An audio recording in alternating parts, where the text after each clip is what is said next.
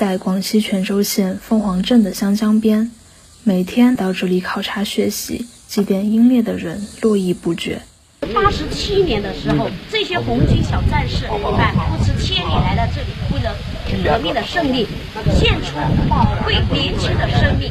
他们的生命永远定格在二十岁、十几岁。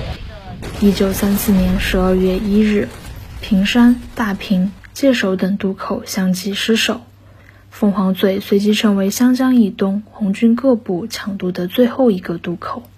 九十八岁高龄的凤凰镇望高村村民蒋继勇，那一年只有十一岁，曾经目睹敌人飞机对渡江红军进行轰炸。蒋继勇说：“啊，我们这过江家，嗯，要回家打打士官场。凤凰嘴渡口是红八军团、红九军团、红五军团十三师等部队的渡江地点，也是当年伤亡最惨重的一个渡口。”凤凰镇和平村村民蒋世发说：“当时我父亲呢有十几岁吧，看到了飞机轰炸的这个经过墙面嘛，这个湘江里面到处都是这个战士们的尸体，血呢沿着这个水啊流下去啊，水里都是还是红的。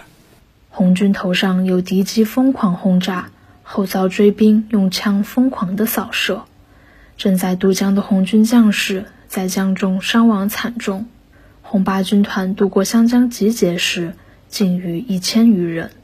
红军长征湘江战役纪念馆九零后讲解员胡亚新，每次讲解时都会介绍这一段悲壮历史。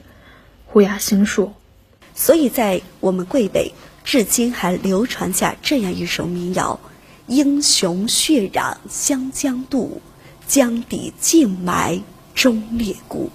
三年不饮湘江水，十年不食。”湘江雨，这首民谣就表达了桂北人民对红军先烈的永久怀念了。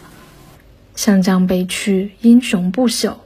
面对湘江，人们撒下一把菊花花瓣，寄托缅怀之情。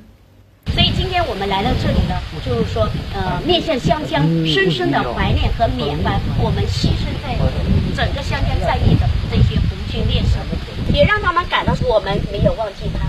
祖国没有忘记他。新华社记者秦广华、赖林涵、吴思思，广西全州报道。